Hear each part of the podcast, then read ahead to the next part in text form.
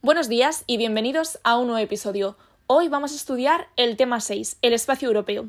En 1945 acaba la Segunda Guerra Mundial. Digamos que la construcción de Europa se remonta al año 1948 con la Convención del Benelux, donde se juntan Bélgica, Países Bajos y Luxemburgo. Posteriormente, con el Tratado de París, se juntan al Benelux Alemania Federal, Italia y Francia, y a este grupo de países se le llamó los seis, la Europa de los seis. El paso definitivo en la construcción europea fue la Conferencia de Messina en 1955 el 25 de marzo de 1957, los seis firmaron el Tratado de Roma, por el que se creaba la CEE, e, Comunidad Económica Europea, y el Euratom. En 1973 se unen otros tres países, Reino Unido, Dinamarca e Irlanda, creando así la Europa de los nueve, Hubo un gran crecimiento económico hasta ese año, que estalla la crisis del petróleo. A partir de 1975 queda institucionalizado el Consejo Europeo. Se reúnen ahí de forma periódica los jefes de Estado y de Gobierno y, pues bueno, se toman las grandes decisiones estratégicas de la comunidad. En 1979 pasan bastantes cosas. La primera, nace el sistema monetario europeo, acompañado del ECU, que es la Unidad Monetaria Europea, el antecedente directo del euro. Bueno, ahora que nos hemos situado en el marco histórico, vamos a ver qué es el Acta Europea, el Tratado de Maastricht, de Niza, de Lisboa, la Constitución Europea y por último el Brexit. Por un lado, eso, y luego vamos a abordar el segundo bloque. Vamos a empezar por el Acta Única Europea. En la segunda mitad de los 80 todo este proceso de integración va a recibir un importante impulso gracias a la aprobación de este acta en 1986. Se introdujeron novedades como la existencia del Consejo Europeo, que caminaba hacia el libre movimiento de personas, bienes, capital, servicios, por lo que el mercado, el hecho de un mercado común se vuelve una realidad. Hubo medidas para en un futuro alcanzar la unión económica y monetaria que tenemos a día de hoy. Por último, se aprobaron iniciativas para promover la integración en el ámbito de los derechos sociales, la investigación, la tecnología y el medio ambiente. Vamos a empezar por el Tratado de la Unión Europea o el Tratado de Maastricht, que es más conocido por esto, se firmó en esta ciudad. Este tratado consagra el nombre de Unión Europea que sustituye al de Comunidad Europea. Se reconoce una ciudadanía europea y se da el paso de adoptar una moneda única, el euro, el 1 de noviembre de 1999. Organismos como el Parlamento aumentan del Parlamento Europeo aumentan sus poderes y otros cambian de nombre, como el Consejo de Ministros, que pasa a llamarse Consejo de la Unión Europea, y se prevé la creación del BCE, el Banco Central Europeo. En 1997 se firma el Tratado de Ámsterdam, que tiene como objetivo hacer pequeñas modificaciones en los tratados de Maastricht, París y Roma con el objetivo de crear un espacio de libertad, seguridad y justicia común. El Tratado de Niza se firma el 26 de febrero del 2001 y entra en vigor el 1 de febrero de 2003. Básicamente pone límites en los procedimientos de toma de decisiones. Tras el Consejo Europeo de la ECEN se planteó la necesidad de reunir una conferencia intergubernamental en 2004 para abordar la futura Comunidad Europea. Hablando de Comunidad Europea, a ver, en mayo de 2004 ingresan 10 eh, países a la Unión Europea. En este mismo año, los 25 integrantes firman la Constitución Europea para que entre en vigor el 1 de noviembre de 2006. Esta debía someterse a un proceso de ratificación por los 25 países miembros, pero ocurre que Francia y Holanda lo rechazaron. Y bueno, a consecuencia de las dificultades de algunos Estados miembros, se decidió en 2005 abrir un periodo de reflexión sobre el futuro de Europa.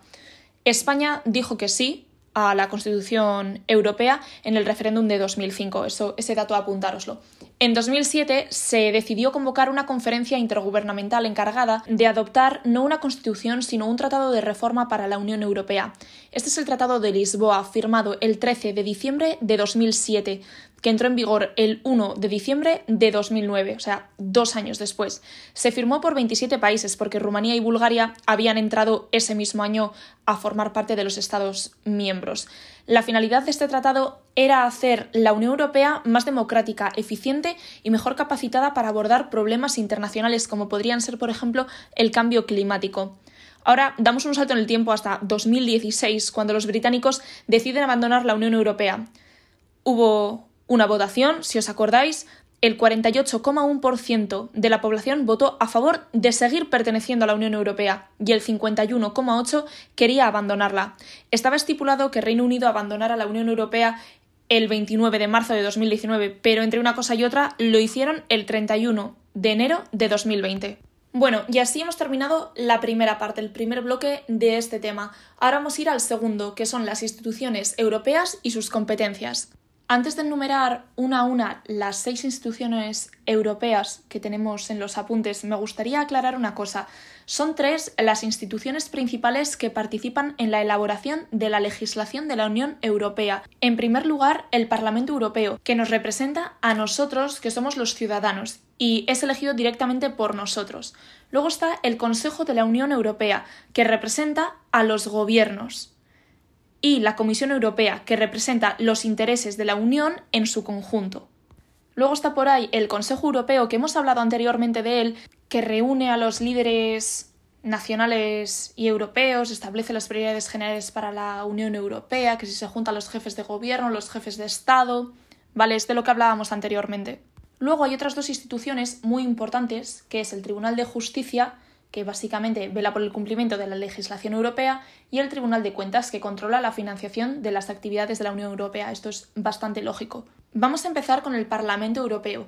Es un órgano elegido por sufragio directo. Nosotros elegimos a los 705 eurodiputados que nos representan allí en Europa. ¿Vale? Fue creado en 1952 y la sede la tiene en Estrasburgo, Francia, en Bruselas, Bélgica y en Luxemburgo y básicamente pues, se dedican a aprobar legislación de la Unión Europea, deciden acuerdos internacionales, ampliaciones, revisan el programa de trabajo de la Comisión y le pide que elabore propuestas de legislación, entre otras cosas.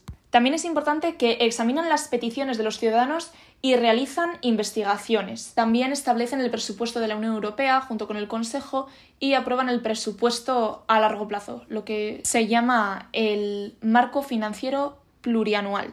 El número de eurodiputados de cada país es aproximadamente proporcional a su población. No va a tener los mismos eurodiputados eh, Luxemburgo que Alemania. ¿Vale? Ningún país puede tener menos de 6 ni más de 96 y el número total no puede ser superior a 705. El trabajo en el Parlamento Europeo se compone de dos etapas principales, en las comisiones y en las sesiones plenarias. El Parlamento cuenta con 20 comisiones y dos subcomisiones. Y en las sesiones plenarias se aprueba la legislación. Normalmente se celebran en Estrasburgo durante cuatro días al mes, pero a veces hay sesiones adicionales en Bruselas. Bien, vamos con el Consejo Europeo, segunda institución. ¿A qué se dedican? Definen la orientación y las prioridades políticas generales de la Unión Europea. Los miembros que lo componen, los jefes de Estado o de gobierno de los países miembros, el presidente del Consejo Europeo y el presidente de la Comisión Europea. Su sede la tienen en Bruselas, Bélgica. Es importante que sepamos que el Consejo Europeo no legisla, ¿vale? Decide sobre la orientación y las prioridades políticas generales de la Unión Europea, pero no legisla. Se ocupa de cuestiones complejas o sensibles que no pueden resolverse en instancias inferiores, porque estos representan el nivel más elevado de la cooperación política entre los países de la Unión Europea. Como ya he repetido un montón de veces, el Consejo Europeo está compuesto por los jefes de Estado o de Gobierno de todos los países de la Unión Europea, el presidente del Consejo Europeo y el presidente de la Comisión Europea. Convoca y preside el Consejo su presidente, elegido por el propio Consejo Europeo por un periodo de dos años y medio renovable una vez. Entre otras funciones, el presidente del Consejo Europeo representa a la Unión Europea ante el resto del mundo. Esta gente normalmente se reúne como cuatro veces al año, pero su presidente puede convocar reuniones adicionales para tratar asuntos urgentes. En general las decisiones se toman por consenso, pero en algunos casos es necesaria la unanimidad o la mayoría cualificada. Solo pueden votar los jefes de Estado o de Gobierno. Siguiente y tercera institución, el Consejo de la Unión Europea. Estos se dedican a representar a los gobiernos de los Estados miembros, a adoptar la legislación europea y a coordinar las políticas de la Unión Europea van los ministros de cada país, en función del tema que se vaya a tratar. Cada Estado miembro ejerce la presidencia por turnos de seis meses. Cada seis meses le toca a un país presidir el Consejo de la Unión Europea. La sede la tienen en Bruselas. Y el año de creación fue en 1958 y se llamó el Consejo de la Comunidad Económica Europea. Con esta institución tenemos que apuntarnos una cosa. No debemos confundirlo con el Consejo Europeo, que son cumbres trimestrales en las que los líderes de la Unión Europea marcan las grandes líneas de las políticas europeas, ni con el Consejo de Europa, que es un organismo ajeno a la Unión Europea.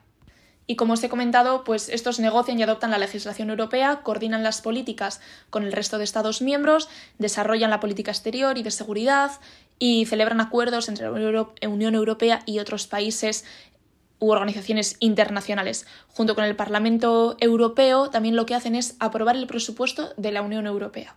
El Consejo no está compuesto por miembros fijos, sino que se reúnen en formaciones diferentes en función del tema que se vaya a tratar. Claro, dependiendo de lo que vayan a hablar, pues cada Estado envía al ministro competente en la materia.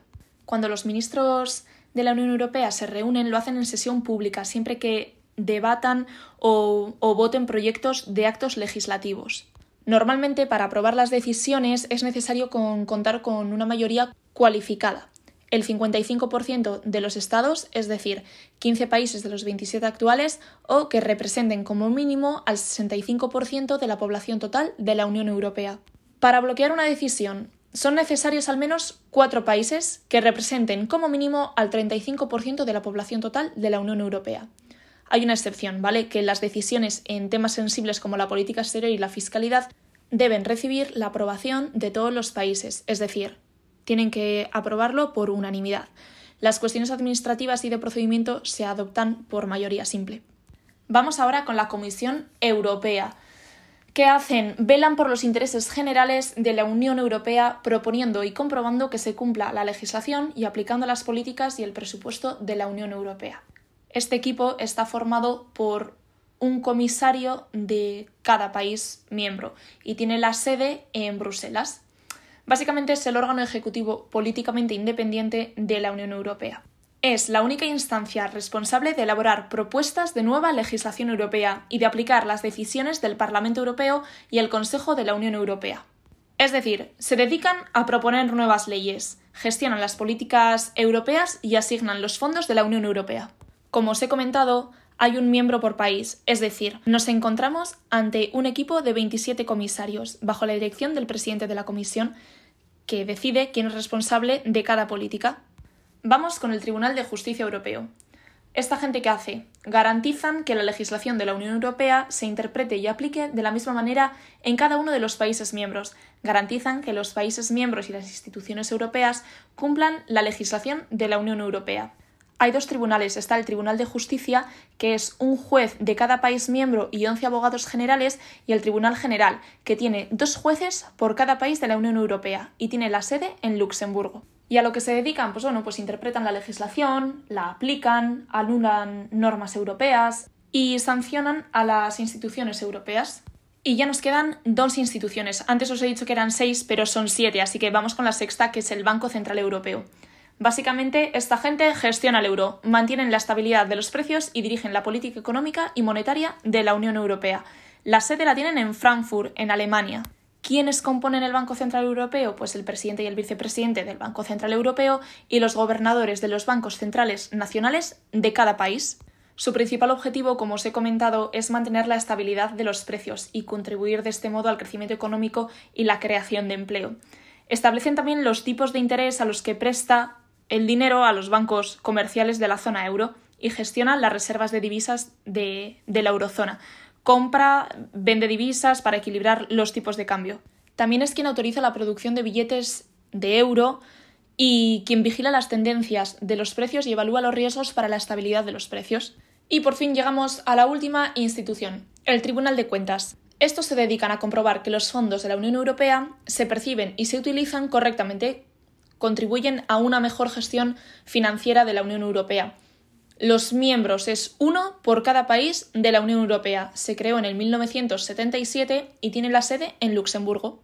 Básicamente lo que hacen es auditan los ingresos y los gastos de la Unión Europea para verificar que todo es correcto, que la contabilidad de los fondos es correcta, supervisa cualquier persona u organización que maneje los fondos de la Unión Europea y elabora pues, conclusiones y recomendaciones dirigidas a, a, la Comisión Europea y a los gobiernos nacionales en sus informes de auditoría. También informan de sospechas de fraude, corrupción u otras actividades ilegales y facilita dictámenes periciales a los responsables políticos de la Unión Europea sobre cómo mejorar la gestión financiera y la rendición de cuentas a los ciudadanos. Los miembros del Tribunal de Cuentas son nombrados por el Consejo, previa consulta al Parlamento Europeo. Para un mandato renovable de seis años, eligen a uno de los miembros como presidente por un periodo de tres años también renovable. Bueno, y eso es todo. Hemos terminado este tema, madre mía, qué largo. Eh, quiero que os quedéis con cada institución un poco eh, las funciones que tienen principales. También del primer bloque, pues eh, los tratados que hay, un poquito las fechas, cuando entró España en la Unión Europea, que fue en 1986, y algún otro dato así que pueda ser reseñable. Espero haberos ayudado. Me podéis seguir en el Instagram, arroba polis.podcast, hacerme alguna sugerencia. Tened en cuenta que de este tema van a entrar una o dos preguntas, tampoco rompáis la cabeza. Pero bueno, hondo y san y a estudiar.